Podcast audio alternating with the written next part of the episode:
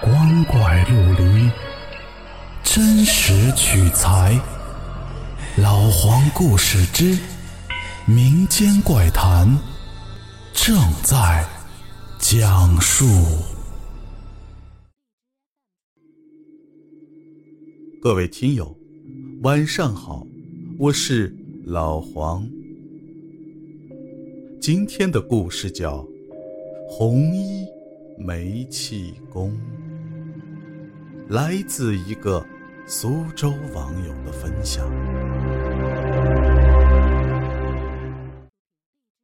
听一朋友说的事儿，一天晚上呀，刚子家的门忽然响起来。刚子把门一开，门外站着一个红马甲，马甲上写着“西气煤气公司”，原来是送煤气的。先生，您叫的煤气钱付了，您签个字就行了。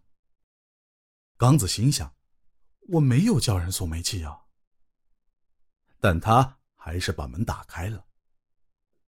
红马甲飞快的拿出一张回执单，递给了他，说。先生，您签个字就行了。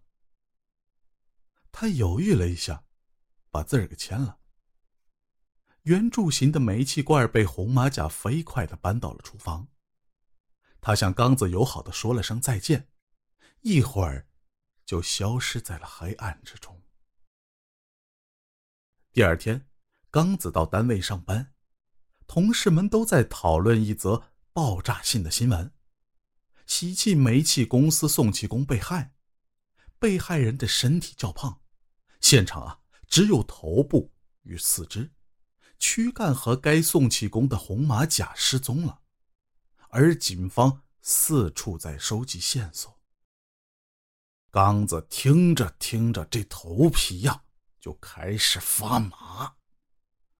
这时，他的手机突然响了。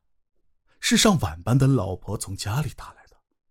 刚子，我问一下，厨房麻袋里装的是什么？